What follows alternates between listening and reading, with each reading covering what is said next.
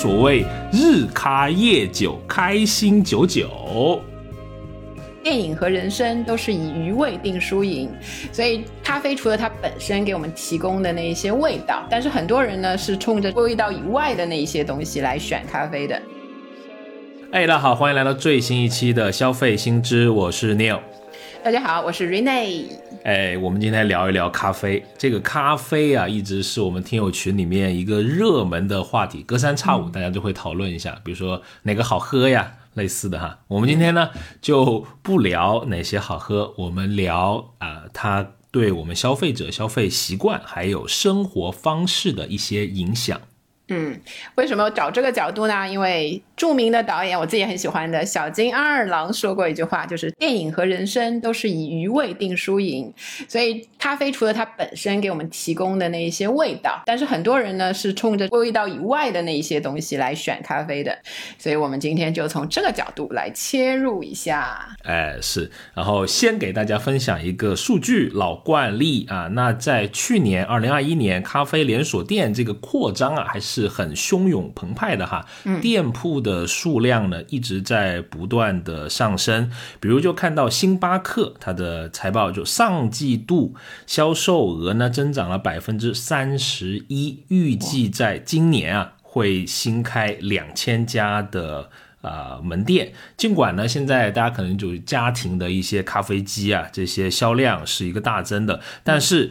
对，在店里面喝咖啡这个需求依然在增长。我看了一下，星巴克全球现在有三万三千八百多家店，依然觉得有空间。对，还有一些新的连锁品牌，这一两年也开始进入中国啊。比如说，在上海，我就有喝过一个加拿大的一个品牌，叫做 Tim Hortons。它现在已经在国内开了，包括像大连、南京、北京、厦门、广州、深圳，超过二十个城市。啊，他希望能在二零二六年底至少开出两千七百五十家可盈利的门店。注意，他用了可盈利啊，雄心勃勃。是，但我身边其实有很多那个比较咖啡比较入迷的，就稍微有一点成瘾的那些朋友啊，他有一个新的，就像以前什么皮爷对吗？开还有好好多就是这几年在上海出现的那个新品牌，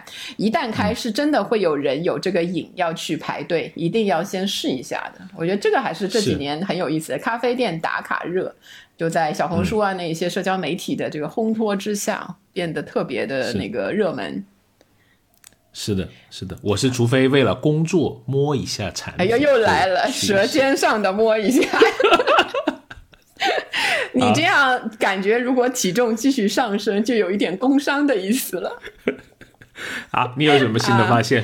好，我我我我自己的那个观察嘛，我还是比较着重在年轻的这些那个消费者的身上啊，就发现有一个就是卖咖啡，现在就是还是跟麦当劳绑在一起的这个，过去短短的两年时间里面呢，卖咖啡的门店数量已经接近翻倍了。其实如果大家注意的话，很多麦当劳都会有这个卖咖啡在。现在的总数呢是超过了一千六百家，然后呃以店数的规模来说呢，到最近为止，使用半自动咖啡机的这个麦咖啡已经成了中国第二大手工咖啡连锁品牌，这也是不知不觉的。然后因为它跟麦当劳在一起，所以吸引的那那一批的那个消费者年龄也会比较年轻一些。然后同样跟年轻的用户、年轻的消费者发生。非常紧密的联系的还有另外一个国内的品牌叫瑞幸，大家肯定很熟悉啦啊，新闻很多故事的头条，对对对，买头条买了很久那个，没想到从一开始就前面一年好像半年之前对吧？那一个。种种啊不太好的新闻之后，然后呢，在最近的一份那个叫《中国城市连锁咖啡报告》这一份报告里面，是在二零二一年的年底的时候，它公开发出来的。它从年龄结构、用户习惯这些维度呢，对当下主流的咖啡的用户市场进行了分析。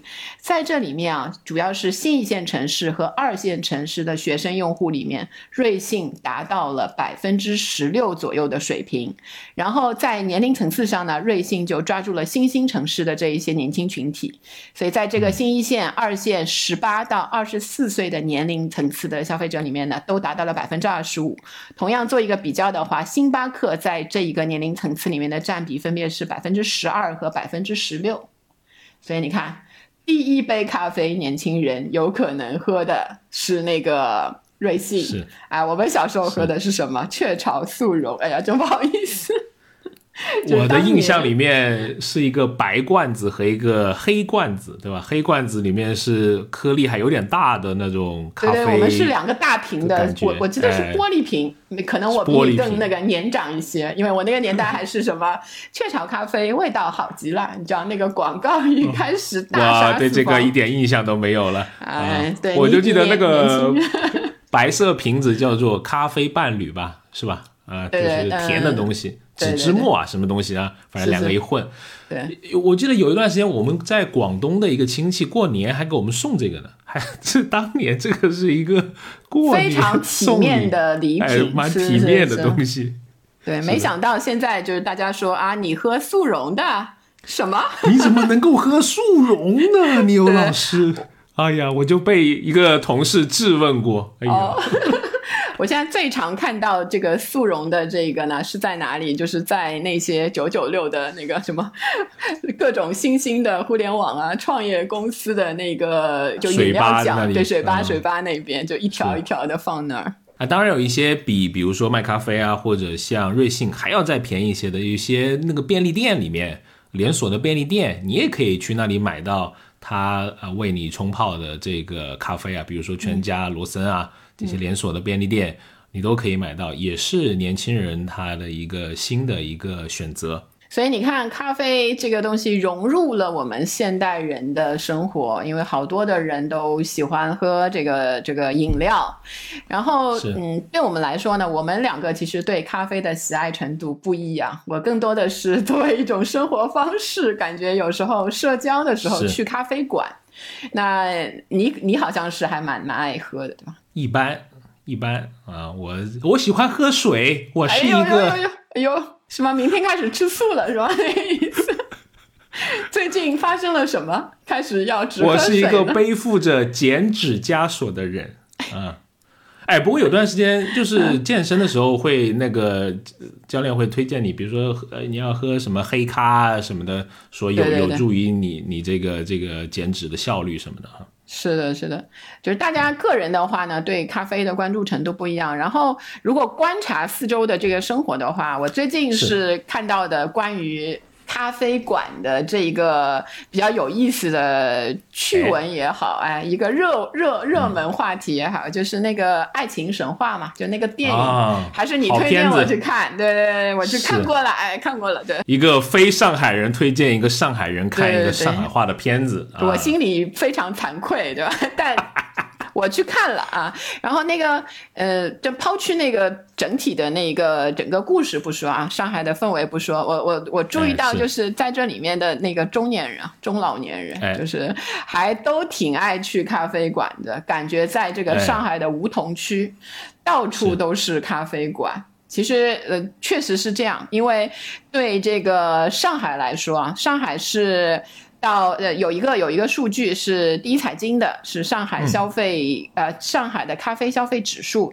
他说呢，到二零二一年的一月，上海市一共有六千九百多家咖啡馆，是全球咖啡馆最多的城市。哎，这个我看到也有一点惊奇，可能我我住的离市中心稍微远一点啊，但是我附近的确你刚才说到的什么瑞幸啊、卖咖啡啊，就这些连锁的还都有。嗯，但那些精品的，就是单单店的那一些咖啡店，是会在那个。呃，市中心会更多一些，所以上海的这个咖啡馆的连锁率是高达百分之四十三。然后像 Manner 啊、c s o 啊，还有 M Stand 啊，这些都是从上海诞生的精品咖啡品牌，他们都实现了一定规模的连锁化经营。同时呢，你看文创方面也会把这个咖啡馆的。不断的产生，作为一个文创的新动能，所以在咖啡馆里面也会做带来不同的这个生活方式。有你看到的像《爱情神话》里面啊，中年人也也可以去罗曼蒂克一下，对吗？还有比如说年轻人去打卡，去搞搞这个社交活动，然后办办活动，尤其在那个线下活动可以重新复苏的这一段时间里面，我觉得咖啡馆还是给城市增色了不少。很多人来咖来上海，你看那些什么指南，就是必去的什么打卡点，都会包括这些咖啡馆。到安福路的什么啊小店走一走，是吧？啊，是是是，还是挺不错的。嗯，你上次去过安福路之后，也是就跟我聊了一下，就那个时候的感受，对吧？是，跟我们读书的时候怎么有点不一样了？哎，你那是二十年前了吗？五十年前啊，是啊，但是啊，我我自己有看到，就呃，不论是在上海这样国际型的城市，咖啡慢慢的融入生活，其实，在一些新线的城市哈，比如说三四五线城市，也慢慢的开始有越来越多的这种呃咖啡馆的出现哈。比如说我举个例子啊，这些连锁型的，你看奶茶有蜜雪冰城对吧？其实它也有一个咖啡的品牌啊，叫做幸运咖。啊，那我在呃，我在我周围还还没还没看到哈，可能也许听友的你的城市会有幸运咖这么一个牌子，那它就是啊，跟这个蜜雪冰城是同一家公司的啊，那觉得可以用奶茶来呃先走新线城市，然后慢慢的回流到这些一二线城市，也许他觉得咖啡可能也可以做一个这样的打法。我猜他可能也是用那种比较性价比比较高的，因为蜜雪冰城那个整体的品牌形象嘛，然后又是针对比较年轻的那个人群，他们可能会喜欢那种氛围。万一又搞一个什么蜜雪冰城的咖啡之歌，对吧？那个时候又 开始搞这些。所以蜜雪冰城的吉祥物是那个雪王嘛，对吧？就是个雪人哈。那个幸运咖的 logo 是一张老 K，就打扑克牌的那个 K。啊，好吧，也蛮有辨识度的，嗯，是是，也是卡通像的那那个一种，然后还有就是作为一个嗯。咖啡喝的不多，但是咖啡文化的爱好者，我最近有学到了新的名词，就有一种咖啡豆叫花魁，然后还有一种咖啡新的，我不知道我是不是太落后了一点。Dirty 这个这种那个呃咖啡是我最近刚刚知道，我以前只是知道拿铁、卡布奇诺那一些保守就是传统的经典款的，所以看到那个瑞幸最近发出来的声明说，采购了九十多吨的花魁豆，只有十天就被喝到了。近一半，感觉也蛮惊人的这个数量级。现在咖啡豆都是用吨来来计数的。是，哎，dirty，其实我我还蛮喜欢喝的，因为 就蛮甜的嘛。所以它是什么味道？很好奇，哎，我我以为是那个脏脏包那种意思，啥都往里放那个。就浓密的那种那种味道吧，咖啡的奶茶化吧。我我不太懂咖啡啊，我只是这么一说啊。从这个这个我们这个外行来来看，反正就挺好喝的，也没有什么门槛。啊，吃完之后饱，喝完之后饱不饱？就感觉热量有点多，像我这种拿背着枷锁的人，不太敢多喝。那一定很好喝，我觉得有这种感觉的话。是，哎，我记得我第一次，要么去年的时候，我第一次呃知道有这个 dirty 这个这个咖啡，我在犹豫。我怎么发这个音跟那个跟那个服务员讲呢？对吧？我说来一杯脏咖啡，是不是？哎，不是这个这个行话。但如果你发的太标准，又有点装，就比如说你到星巴克，你点你说我要一杯 cappuccino，就觉得哎，这个人怎么 怎么是有点啊，有点装装的。啊，那你说来一个卡布奇诺，好像就哎，挺挺，好像挺挺是那个语境下面是 OK 的。是，我觉得英文的这一些品牌呢，如果在整个的消费者的接触度上面来说，一开始它可能是一个英文的，就像那个 KFC，我们以前就是要么叫 KFC，要么叫那个肯德基嘛。当你愿意给它起一个中文的开封菜的名字的时候，就是真的深入到你的生活方式中了。然后，呃，就像你说的，如果有一天我们真的叫它“脏脏咖”，就是类似这样瞎说的，就是感觉它就真的就不是一个对我来说说的新名词，然后真的变成一个咖啡的点单上的一个常驻的一位一位明星了。哎，是，哎，但最后是怎么点的呢？就发现我就说，哎，我来一杯这个，哦，然后服务员小哥就回我啊，你要一个 dirty 啊，dirty，就是反正大概是那个发音吧，我们就成了这这笔这笔交易就已经完成了，因为没有人在乎它是否发的正确，而是说你怎么把这个东西能够融入当地居民的。生活里面去，我觉得这个是一个哎挺有意思的一个一个我当时的一个体察吧。总的来说，你又是一个非常细腻的男生。好 好好，来继续说说你最近的另外的那一个感受啊。最近还有一个反常识啊，也是为了做这个节目，反正硬套的啊。有一个，反正看到一个 不行，要我们很自然的套，很自然的硬套啊。有一个。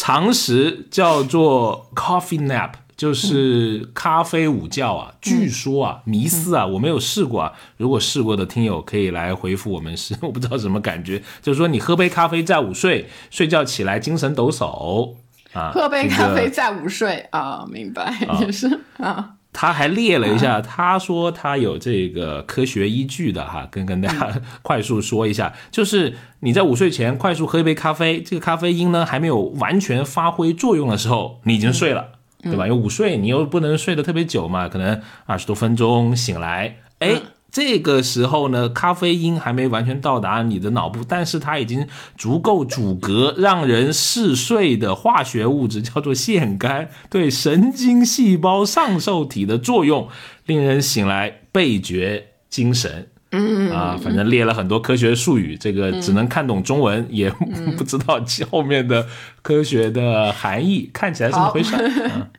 说得好啊，但。啊，我们就换 换下一个话题。哎呀，不要再说了，说的很好。啊，所以你也没有试过嘛，对吧？没有，我主要其实我如果一下子喝太快咖啡啊，我有点心悸。我这是很多人会心动过消费者的实话哈。哎，还有一个硬套的买一送一，还看到一个。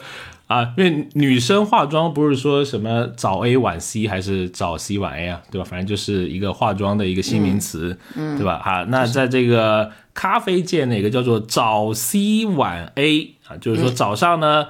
喝咖啡提神，晚上这个 A 就是酒精啊，就是喝点小酒 啊，小酌放松减压，所谓日咖夜酒，开心九九，怎么回事？你觉得像话吗？早上来咖啡，晚上喝酒，还要不要建设四化了？真是。生活乐无边 啊啊！不过也是，我觉得就是现在，因为和咖啡相关的这个小酒馆啊，还有一些那个低度酒的那个，就是也是销量会有所增加。可能是真的跟你说的这种生活方式的改变，年轻人愿意喝一些低浓度的，不是以酗酒为目的，而是以放松为目的的这一些饮料的摄取。是，哎，这些小酒馆现在都号称自己是年轻人社交的新空间呢。啊，对，所以一样，就是其实对，不管是晚上的小酒馆也好，还是白天晚上都想喝的咖啡也好，其实我不知道你注意没注意到，我们现在消费者来说，已经习惯了到哪儿都能买到这个，或者是喝到这个咖啡了，哎，就是。除了比较那个普遍的，对吗？便利店、连锁咖啡店，然后这一些地方之外，其实现在我最近看到的一个新闻就是酒店里的酒店里的咖啡店，就是二零二零年的时候呢，首旅的这个如家如家的酒店集团有一个新咖啡品牌叫如咖啡，开始正式落地了。然后最近在这个如咖啡就在上海，就是连开了三个店。就是这个首旅如家对酒店空间拓展的又一次探索，所以在酒店里面，以前我觉得有时候会习惯有一些免费的咖啡，但是就你不太不太会追究它的味道。好一点的酒店在那个客房里面会有那个咖啡机，但可能也是提供的也是这种，就是怎么说那个速溶，就是接近于速溶型的这一些咖啡。呃，但是如果有这样的。在大堂里面对吧？你可以买到的那个咖啡，不知道会不会有人会愿意尝试一下的？你有见过这一类在酒店里的咖啡店吗？呃，其实如果是这种便捷酒店哈，汉庭蛮多年前就开始有呃这个咖啡来卖，特别是它后面推一个叫汉庭二点零的这种新新点的装修的话哈，我看到挺多店有这个一个呃咖啡店。嗯嗯嗯，它贵吗？就是它大概是相当于卖的。多多哪一个印象里面就是十几二十块这种，呃，反正肯定是比星巴克要便宜。我觉得就是方便，对吗？你在住店的时候就可以买到那个，不用，因为现在咖啡跟餐或者餐后的那些习惯，很多人都有了。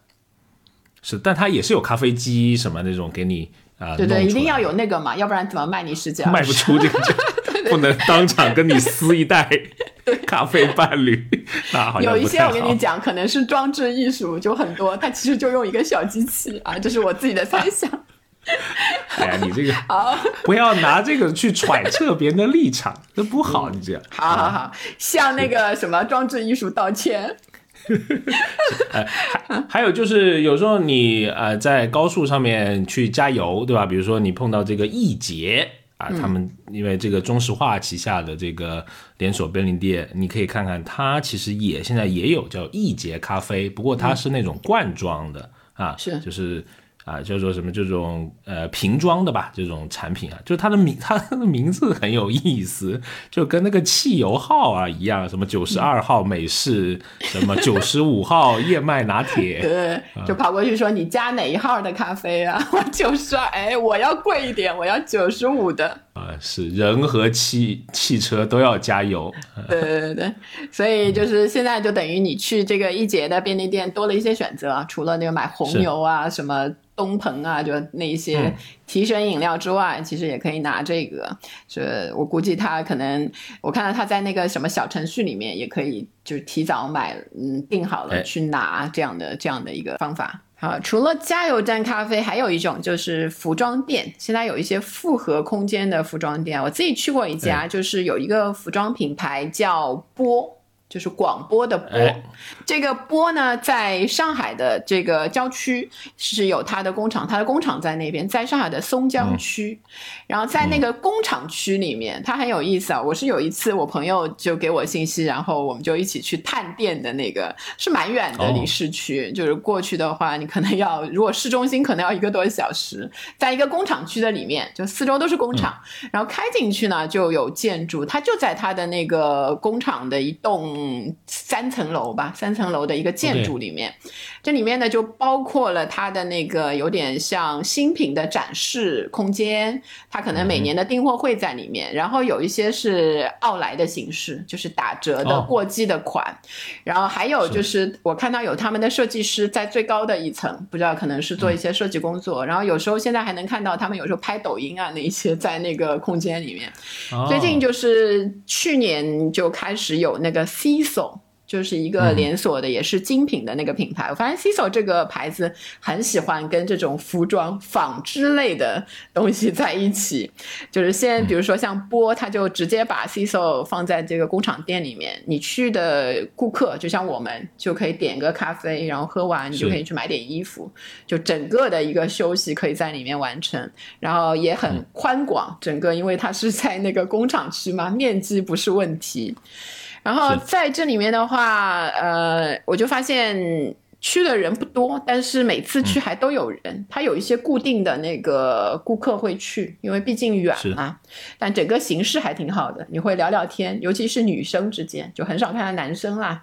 女生约了去买衣服，然后喝咖啡，然后回家，就 是还挺那个挺方便的。然后像 CISO，我看到另外的就是他好像还喜欢，就像那个有一个洗护的品牌叫 Laundress，然后 The Laundress 有一个就是。给你洗各种，它有各种的洗涤剂，所以它也跟它做了一个暖冬的棉绒限定活动，所以就是所有的线下的 CISO 店呢，有主推一些创意的饮品线，对，因为是跟纺织有关嘛，它所以它就推出的是芝士棉绒红美式联名饮品，然后会加赠联名小羊包，就是类似这种活动，嗯。哎，咖啡店的这种联名看起来都还挺有意思的哈。嗯，我看到一个就是跟一些奢侈品牌也开始有一些联名，在日本的大阪啊，开出了一家 LV 的这个咖啡店啊，晚上还能变酒吧。对对对。不过这个 LV 就是最近的那个新闻，你如果就是不知道我们那个听节目的时候，就是前前面有一个新闻，上海划出了那个最小的一个中风险地区，是一家奶茶店嘛，这个地方的附近。这个时那个时间段就一月中旬这个时间，就是有一个 LV 的一个绿色的快闪咖啡店，就不知道那个因为这个疫情是不是会有影响，也是他就是做这些联名的这这这一个尝试吧。LV 好像经常会喜欢做做这一类型的联名，是也是这些奢侈品品牌希望跟年轻消费者有一个更强的一个连接。对。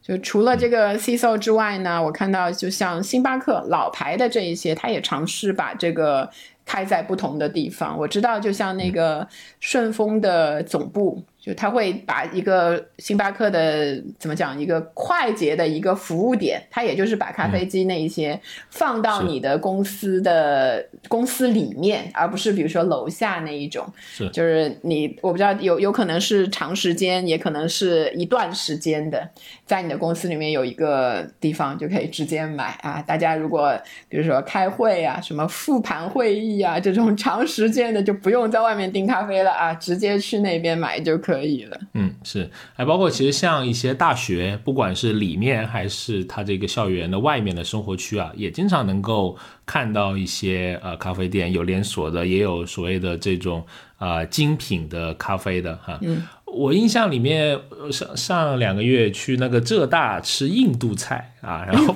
你这个你这个。配合还挺奇妙的。浙大有一家印度菜，又便宜，量又大，味道还不错。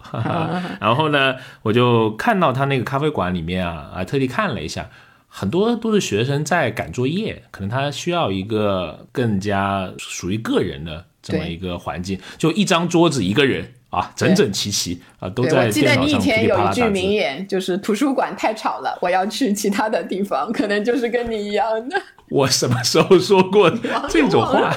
在之前的节目里，我印象很深，对吧？太吵了，图书馆。对啊，脑子不好，现在啊，图书馆能吵吗？什么回事啊？啊，但是但是你能看到，我觉得跟我们可能二十二十年前那种情况还是还是不一样哈。我们那个时候，我记得如果要赶作业，或者有时候你要通宵，就是要啊那个什么考试要要这种复习啊，也会去一些这种店，但都是蛮便宜的，通常。上海有一个我忘了叫什么名字了，反正你在那里你可以无限的续杯，就是喝那种很便宜的 那种可乐，比水还淡的那种那种东西，你好像花二二十八还是三十八可以过一个晚上，你可以在那里通宵的赶 赶作业，或者是啊那个为考试准备，也有这样，因为那个因为宿舍里面会断电嘛，到晚上。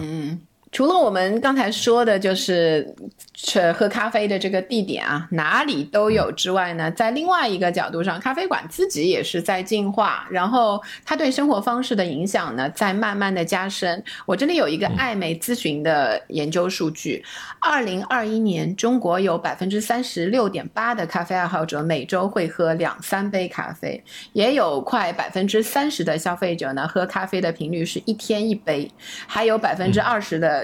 消费者喝咖啡是没有规律的。然后，如果把这个人群再放小一点，白领人群当中，大概有呃三分之二的人是每天喝一杯咖啡的。所以你看，就是工作的这个大楼啊，这些人群里面，其实他们的咖啡的消耗量还挺高的。你经常会看到大家拿着一个各式各样的那个纸杯，对吧？然后放在那里，哎。咖啡呢，在年轻人生活方式里面的浓度越来越高。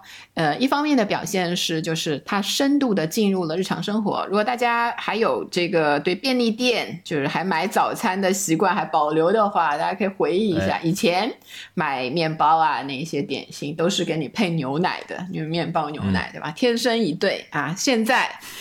就是 便利店的面包再婚了，再婚的对象是咖啡，就是早餐从配牛奶变成了更流行，就是配咖啡。然后我看到有一个新的这个便利店，呃，在一些园区里面还挺多的，就是叫易客，飘逸的逸，时刻的刻，是，就是它好像是最近崛起的一个新便利店，是 logo 是个兔子啊。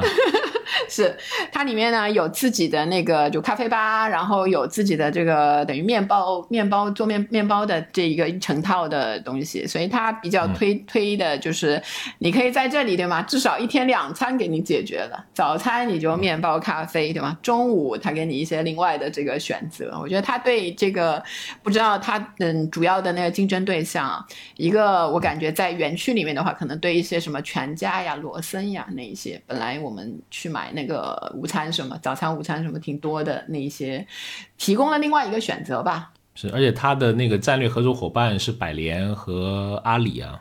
哦，那应该在新零售那一块，对吧？背靠大树那个，对。然后呢，年轻人跟咖啡的这一个投契的这个程度，是真的没有拿咖啡当外人。就你如果去小红书和豆瓣上，我最近看了一些奇奇怪怪的咖啡伴侣的分享。有些什么？比如说啊，有些人拿咖啡粉来煮五花肉，用速溶咖啡泡方便米饭。还有的人在咖啡里面加辣酱，还有咖啡里面加酸奶、酸梅汤，就这些吃法，这不是恶搞啊！就你真的会看到那一个发言后面会有人说我试了还真好吃，就是真的有一些人会会很乐意去尝试这一些。所以年轻人一个对咖啡的喜欢，然后喜欢之后就开始对吗？想一些各种各样啊，那个脑筋急转弯，那个脑洞大开的那一些做法了。是那还有一些是有一些功能性的这种需要嘛？比如说，确实是需要提神啊。啊，我会看到一些提神饮料，其实也有进入这个啊咖啡赛道。比如说前段时间上市的这个东鹏啊，东鹏特饮，它现在出了一个咖啡，叫做东鹏大咖。啊，它这个名字挺好听，叫摇摇拿铁啊，什么要喝前要 摇五到七秒，什么更好喝。我感觉跟它原来比较。就我我的感觉啊，比较硬汉、男性化的这个形象有一点出入，对吧？它贵吗？它卖的贵吗？十元以内吧，我看到是。啊，也是进那个便利店那种咖啡的那个赛道，对吧？那还那感觉还可以，是。不过没试过，不知道怎么样。是一个有有的可能是品牌品牌上，呃，一个战略型的一个推出的产品，对吧？表示自己也有道理。对，有的可能被市场接受之后，就会成为一个常常驻的产品了。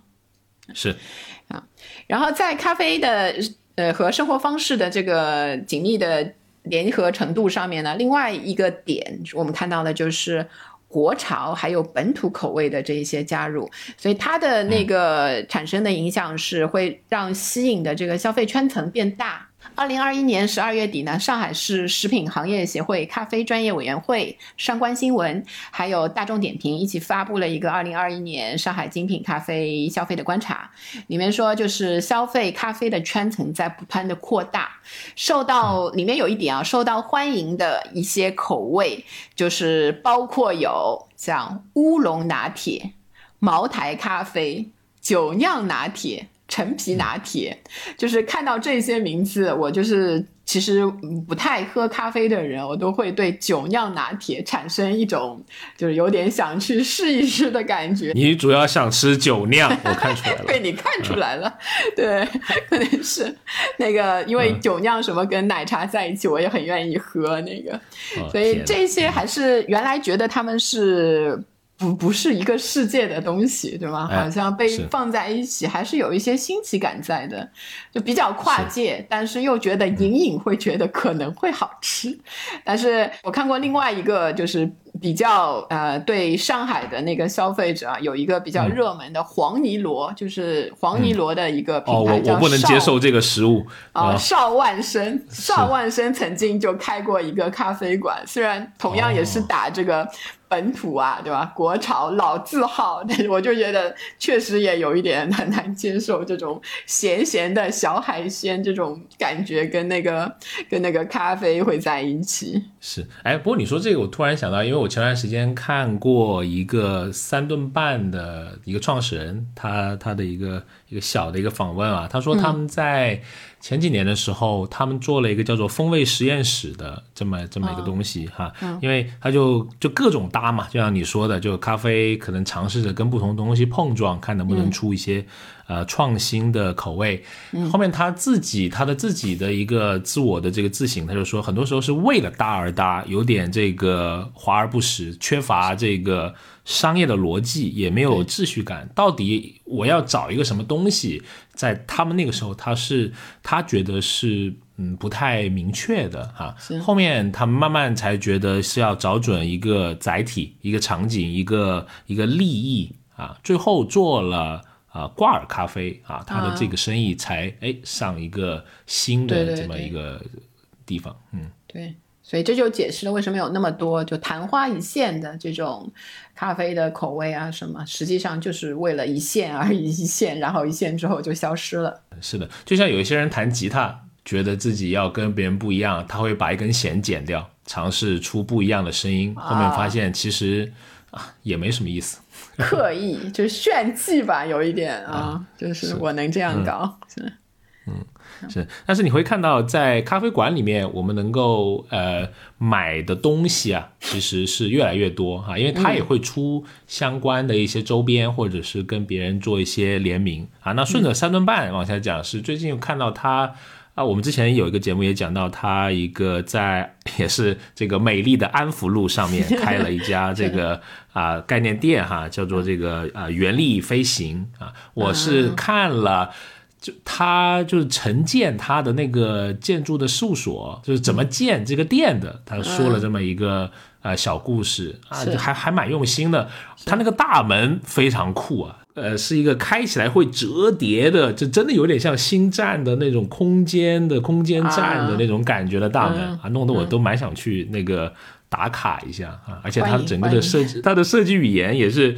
有一点工业风，然后有可以这个拼装的这种桌子啊，就是直接直打年轻人的那个口味的那一种设计嘛，那那就很值得拍一张照，让你感觉，对啊，就是 就是这样，至少值得来打个卡嘛。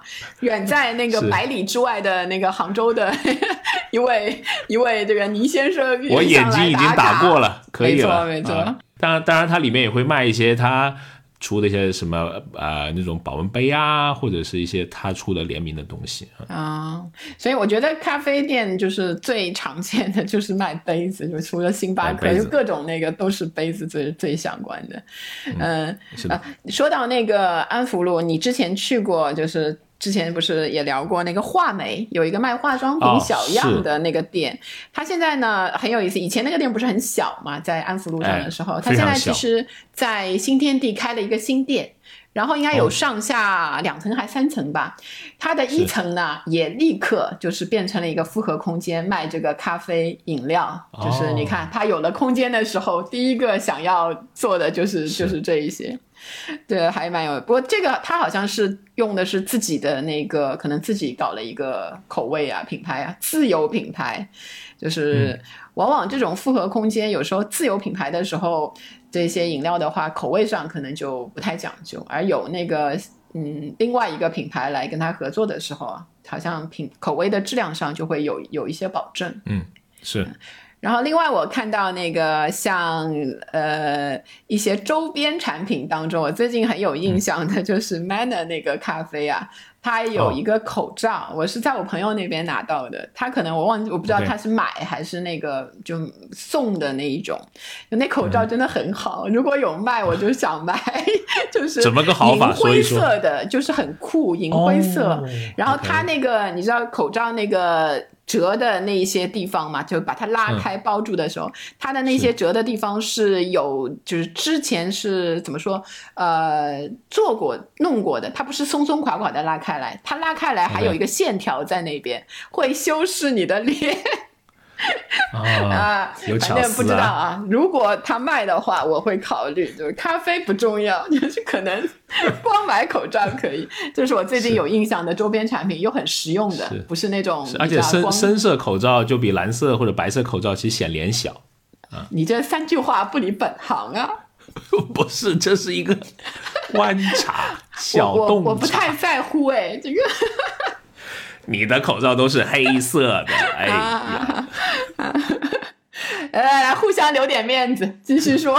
是是啊，都是带着枷锁的人哈。然后，哎，你说这个这个空地空间，我觉得因为像呃星巴克，就它就是第三空间。我看到它在上海甚至开了全球第二家可以到里面办公的这种，跟以前这种 WeWork 相似的这种共享的办公的空间，是还蛮有意思啊。我还没去过，我是也是看这些新闻哈，就它有一些商务休闲的部分，那也可以预定这个。个会室，而且它的这个会议室啊都有隔音的这些措施，很周到。毕竟是那个常做那个办公的那个，主要主要是有经验。是被别人薅多羊毛了啊，不如真的变成会议室。是。还有你像一个那个相机的品牌徕卡嘛，就比较高端的哈，它在深圳的这个罗湖万象城也开了全球第五家，然后也是啊这个内地首家，它徕卡的啊这个咖啡，那也是把它的这些相机啊、艺术啊，反正跟这个呃咖啡的这种空间，它呃融为一体。而且他据说啊，还是在一个二楼为这个影视爱好者啊，哈提供了能够啊戴手套翻阅的绝版书籍，嗯，充满仪式感啊！我知道你又想去打卡了。哦，没有，啊，这也不是我的菜啊。好好好，太便宜了，看不上。我都是拿手机拍照的。好的，好的。啊，所以除了那个我们刚才说的那个生活方式上面的一些变化啊，还有就是最后我们讲一个在人群方面，实际上也有一些这个咖啡引起的这个变化。一个是呃，我们看青年人肯定是喝咖啡的、消费咖啡的这个绝对主力，但是与此同时呢，对中老年的咖啡消费在上升了。啊，中老年实际上啊，我们都是从年轻的时候过来的，对吧？其实虽然我们当年是从味道好极了开始的，但是就是到了这个，比如说四十五周岁以上的时候，实际上还是有很多的那个呃比较时髦。其实现在也不能说是一个时髦的生活方式和咖啡啊，比较普遍了。你你就在我们前面说过的前滩的那个太古里新空巢的那一些人群爱去的那一些地方，你经常可以看到那。个中老年的女性聊聊天儿啊，然后做一些社交啊，男女性都有啊，就是就很像那个那个爱情神话里面的那一些，可能没有那么有文艺感，还要聊个什么文艺那个话剧啊之类的，但是他们把它作为一个社交的场所，然后还有一部分呢，现在占比较主流的，其实速溶咖啡的这个市场里面，那个中老年人。实际上还是在占主流。我看到一个二零一九年欧瑞国际的数据，呃，雀巢在速溶咖啡的领域的市场份额占比还是百分之七十二，有这么多七成多。然后在这些雀巢自己做的这一些人群观察里面呢，四十五周岁以上的中老年人是占绝大部分的。是，可能是跟这个价格因素也有一定关系哈。就还有就是习惯，对，就是从那个上来的那个。是的，而且是一些新式的观念也也在影响着消费者的一些选择，比如说有乳糖不耐受的，对吧？我们之前也也聊过那个燕麦奶的，嗯，对吧？也可以把咖啡里面的这个牛奶换成啊燕麦奶，对。呃，我们上次那期节目之后呢，群里面很多热心的听友就给我推荐燕麦奶的品牌，非常感谢大家。大概有十来种是吧？那个一下子我才花眼，我才知道，在咖啡爱好者的心里面，其实欧这里不是一个那个，就是他们的首选啊，就他们选了好多什么 MOMA 啊，什么好多这种。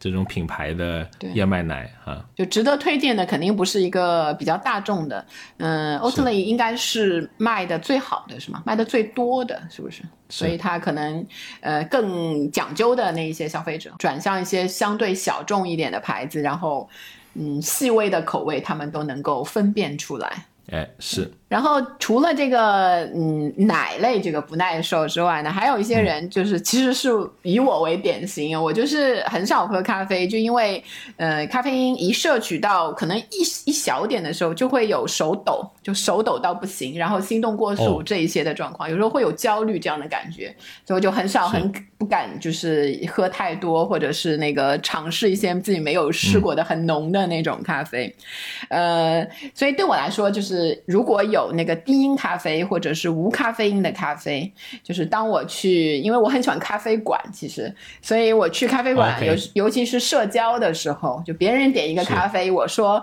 我不喝咖啡，就显得有一点奇怪，所以我希望那个咖啡馆里面呢，会给我们这样的人一些其他的选择，就比如说无因咖啡，或者是甚至是其他的饮料。现在比如说去星巴克，也只能点点什么橙汁啊、茶呀，或者是那个巴黎水呀，非常的枯燥。对，那一些 就是，哎呀，你想喝奶茶，我看出来了。你还喝鸳鸯呢？哎，对，星巴克居然可以点鸳鸯啊，蛮好喝的啊。对。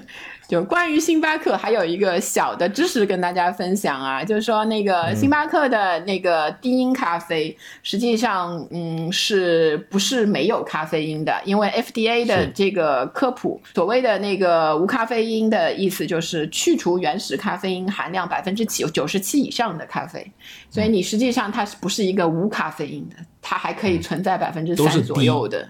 对，都是低音的。如果你完全不能那个喝的话，就还是可能要选择其他的饮料。是，就呃，为特地找了一下这些数据嘛，因为我我们两个都是对这个咖啡因比较过敏的这个人群啊，好伤感，标签又多了一个啊。就是看了这个 FDA 它官网的一个科普的文章啊，是在美国的话，一小杯八盎司的这个低因咖啡，八盎司大概就是两百三十六毫升。啊，这个低因咖啡里面含有两到十五毫克的咖啡因，那我们还可以再跟正常的咖啡因做一个对比，你就有一个更直观的感觉。我去做了一下功课啊，那像在星巴克，它一个正常的透杯，就是它一个中杯啊，中杯拿铁，十二盎司，大概在三百五十五毫升。如果你只加正常只加一份浓缩的话呢，咖啡因含量大概是在七十五毫克。嗯，假设。你把它改成低音的哈，它只含三毫克，就差不多，呃，数据上来说跟一块普通的这个小块的巧克力啊差不多，啊，嗯，所以是还 OK。其实我觉得我有时候吃那个，我吃过一个咖啡粉做的那个巧克力，就是比较浓度高的，它会吃起来就是酸酸的那种味道。就是当时就是我就试了一点点嘛，因为对咖啡因也不太行。你也蛮喜欢摸产品的嘛，如内老师老说我，主要也不为体重担心嘛，你们？那个。哎呀，哎呀，伤心的流泪。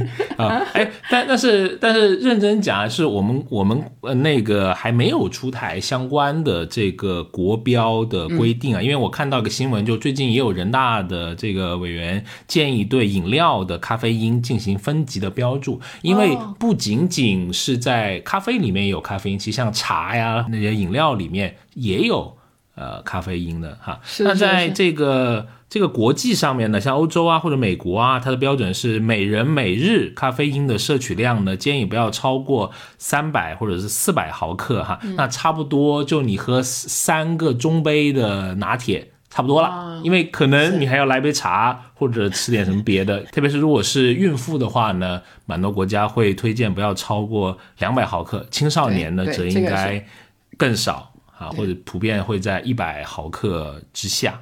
对，所以青少年的第一杯咖啡啊，不要操之过急，就不要未成年。哎，我不知道是有几岁就是比较好，就是至少等你的那个呃身身体的那个发育比较成熟之后，好像都会建议才开始喝咖啡。一辈子很长，有的喝呢。是迟早要带上枷锁的嘛，不要着急。啊。所以咖啡，我们现在看，就是从我们今天聊的这些啊口味之外，是林林总总聊了一些东西。就作为一个生活方式，然后也因为疫情的影响，线下的活动的重新的开始旺盛，然后咖啡的作为这个生活方式的参与者，也带来了非常多的变化。比如说，我也有时候不喝咖、不太喝咖啡的人，可以去那个咖啡馆看看，看看的主要的那个点啊，你你可以在咖啡。馆看到最近最时髦的一些衣服，最时髦的一些数码产品，对吧？你就是很多潮人都会在那里，所以还是挺有意思的。如果说我们要给那个做咖啡的相关的这个营销的一些小建议的话，所以我们会有一些什么样的建议呢？我从我自己来说哈，我觉得如果你是在互联网从事新消费的，好多人都会觉得是任何古老的生意，似乎在互联网看来都可以重新做一遍。啊，就比如，就比如说像瑞幸之前是成功，后面又遭到这个大家的唾弃，哈，哎，好像最近哎又起来了啊，说明你看这种老生意里面，你加入一些新玩法，它总会有一些火花，但是可能你一味的追求过于完美的数据，那你就会做一个虚假的东西出来，很很你会陷入一个。呃，新的这种呃困境，但是很多传统行业或者是老的生意依然值得有一些创新。比如说，我最近在商场里面就看到开在商场里面的洗头店，就只洗头，不理发。啊，后问了问了一下那个搞这种护发的电商的朋友，说这些店可能就会做一些护发或者是植发相关的这种事情哈，做一些导流哈。那洗头只是它。引流的呃一部分，哎，然后我也在上海的商场里面看到了拉伸的店，就只做拉伸。你看，这是按摩的这种形式的一种新的变化，就是人们开始接受健身的概念之后，健完身要拉伸。对，一个一个发展出来的延伸产品，感觉是。哎，是，那你看，这就是一个老的生意开出一个。呃，新的花，特别是这种刚需又上瘾的感觉，还是还是有机会的。也期待能够看到更多健康，然后有创造力，真的给消费者带来新的生活体验的这种消费品牌的出现嘛？是，品质和性价比齐飞，对吗？都是可以让你就保证能有一些稳定的那个顾客群的基础。哎。好，那我们这一期节目呢就到这里。如果你也喜欢听消费的新趋势、新数据，欢迎订阅我们这档消费新知。我们每周五呢会发一期新的节目。如果你想跟我们有节目上的交流啊，欢迎加入我们的听友群，可以加听友群管理的微信：消费零零七六六六。就要到我们一周年的纪念日了，哎呀，我们真的是笔耕不辍，对吧？当然也很也很开心啊，一直支持我们的听友。如果你觉得我们的节目还不错，欢迎也分享给你的一两个好友进行收听。拜拜，拜拜，谢谢各位听友一年以来的陪伴和支持。欢迎继续收听消费新知，下期让我们再次空中相遇吧。